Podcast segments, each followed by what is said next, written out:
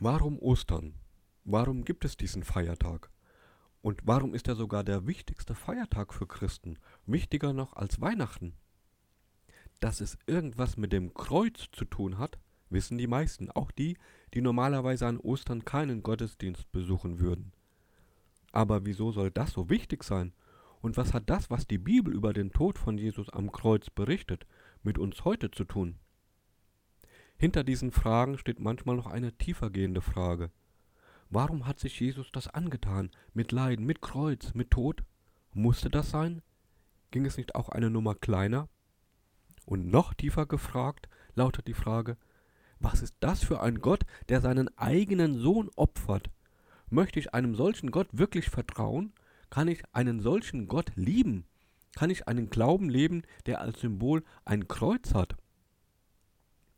Wenn jemand innerlich nach Gott fragt, dann immer auch mit diesen Fragen. Und sie haben alle mit Ostern zu tun. Und deswegen ist es so wichtig, die Frage zu beantworten, warum Ostern werden musste. Also warum Ostern? Ich möchte gerne in meiner Predigt erzählen, warum und wieso es Ostern gibt und warum es auch für uns heute noch sehr relevant ist. Im Moment besteht noch eine strikte Kontaktsperre. Ihr alle wisst, um was es dabei geht. Genau deswegen können wir in diesem Jahr keinen Ostergottesdienst feiern, wie wir es gewohnt sind. Wir feiern ihn über YouTube und Podcast. Aber ich glaube, dass kaum etwas besser beschreibt, warum es Ostern geben musste, als diese Kontaktsperre, von der wir alle zurzeit betroffen sind. Denn Ostern bedeutet das Ende der Kontaktsperre zwischen Gott und uns Menschen. Und es ist schon eine erstaunliche Parallele zwischen der aktuellen Situation und dem, was Ostern überhaupt erst nötig gemacht hat. Im Hinblick auf die Beziehung zwischen Gott und uns Menschen war Ostern, also das, was die Bibel über den Tod am Kreuz und die Auferstehung von Jesus Christus berichtet, absolut notwendig. Die Beziehung zwischen Gott und uns war vor Ostern irreparabel zerstört. Es gab so etwas wie eine Kontaktsperre zwischen Gott und uns. Gott hat diese Welt erschaffen. Das ist das, was die Bibel über den Beginn der Menschheit erzählt und was auch wir als Gemeinde glauben. Und Gott und Menschen haben am Anfang sehr harmonisch zusammengelebt. Sie hatten direkten Kontakt miteinander, haben sich gesehen, haben miteinander gesprochen und sich zum Beispiel gemeinsam Gedanken darüber gemacht, welche Namen die Tiere bekommen sollten. Ursprünglich gab es also eine persönliche Beziehung und sehr harmonische Gemeinschaft zwischen Gott und uns Menschen.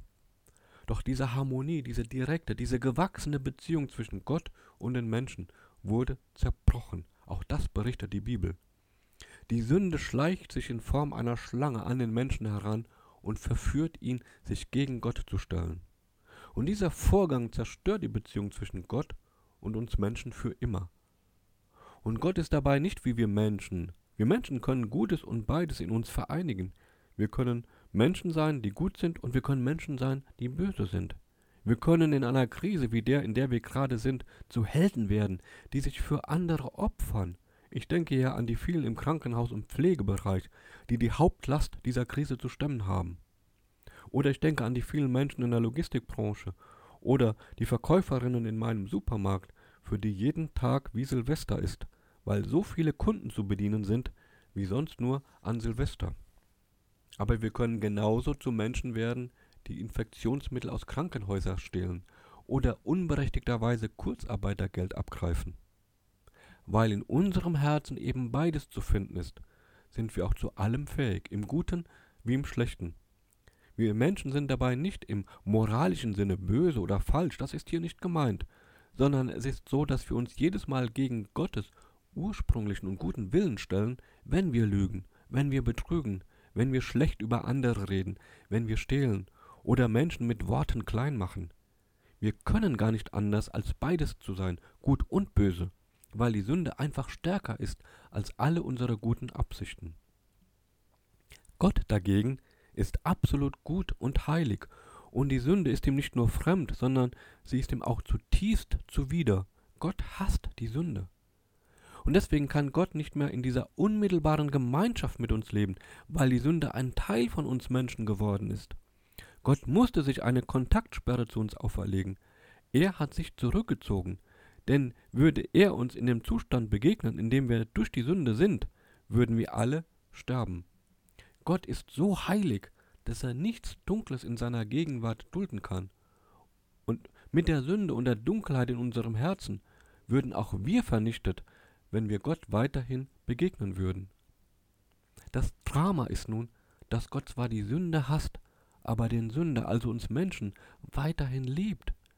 Er kann seine Liebe aber nicht mehr zeigen, er kann sie nicht mehr leben, denn er lebt durch die Kontaktsperre ja getrennt von uns. Weil Gott uns aber liebt, leidet er unter dieser selbst auferlegten Kontaktsperre am meisten, vielleicht mehr, als wir uns das jemals vorstellen können. Die aktuelle Kontaktsperre, die wir erleben in unserem Alltag, hat enorme soziale Auswirkungen. Zum Beispiel kann ich seit Wochen nicht mehr meine beiden alten Eltern besuchen. Und viele Menschen sind in ähnlicher Weise davon betroffen und gerade für alte Menschen ist das sehr herausfordernd. Gemeinschaft und Begegnung sind halt doch mehr als nur Worte. Zum Leben brauchen wir beides und dort, wo es nicht mal möglich ist, einander zu begegnen, da leiden wir. So toll die vielen digitalen Angebote sind, die wir zurzeit alle nutzen, sie können echte Liebe, echte Begegnung und echte Gemeinschaft auf Dauer nicht ersetzen. Damit sind wir, wie gesagt, beim Thema Ostern und bei der Frage, warum es überhaupt Ostern werden musste. Denn Gott liebt uns und weil seine Liebe echt ist, möchte er eine echte Beziehung zu uns. Gott möchte keine Fernbeziehung mit uns führen, er möchte keine Kontaktsperre, sondern so mit uns leben, wie er sich das ursprünglich gedacht hat. Und das ist die Ausgangssituation vor Ostern.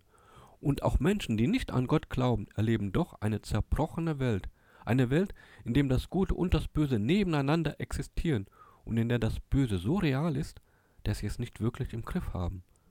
Und sie erleben sich selbst häufig als zerbrochene Menschen. Eine Lösung kann da nur von Gott kommen, denn Gott ist stärker als die Sünde. Aber das Ganze funktioniert nicht, indem Gott die Sünde ignoriert, nach dem Motto Schwamm drüber. Nein, das Ganze geht nur, indem Gott selbst uns die Sünde nimmt und sie jemandem auferlegt, der für sie, tragen, sie für uns tragen kann. Gott legt die Sünde und die ganzen Folgen der Sünde wie Krankheit, Schmerz, Leiden und Tod auf seinen Sohn Jesus Christus. Jesus stirbt am Kreuz den Tod, den eigentlich wir sterben müssten. Jesus trägt am Kreuz die Sünde, die eigentlich wir tragen müssten. Jesus leidet am Kreuz die Schmerzen, die eigentlich wir erleiden müssten. Jesus trägt den Zorn Gottes ans Kreuz, der eigentlich uns gegolten hätte. Wisst ihr, Sünde tut immer weh und sie verletzt. Das ist bei Menschen so und das ist auch bei Gott der Fall. Und Gott braucht da ein Opfer, etwas, das es ihm ermöglicht, die Sünde und seinen Zorn auf die Sünde zu opfern, um den Sünder wieder freisprechen zu können. Der entscheidende Punkt ist, Gottes Liebe zu uns ist so groß, dass er Jesus, seinen Sohn, dieses Opfer tragen lässt, damit wir wieder frei werden von den Folgen der Sünde und wieder neu mit Gott leben dürfen. Denn so sehr hat Gott diese Welt geliebt, er hat seinen einzigen Sohn hergegeben, damit keiner verloren geht, der an ihn, an Jesus glaubt, sondern damit er das ewige Leben erhält. Es gibt wohl keinen Vers in der Bibel, der diese ganzen Gedanken und den Hintergrund von Ostern besser auf den Punkt bringt als dieser Vers aus Johannes 3, Vers 16. Warum Ostern? Darum Ostern, damit die Kontaktsperre zwischen uns und Gott wieder aufgehoben werden kann und wir wieder so mit Gott leben können, wie er sich das ursprünglich vorgestellt hat. Und das Kreuz ist von daher kein Symbol eines blutrünstigen Gottes, sondern das Symbol unserer Befreiung. Im Kreuz finden Gott und wir Menschen wieder zusammen, und durch das Kreuz können wir wieder in absoluter Beziehung zu Gott leben, in diesem Leben und in alle Ewigkeit.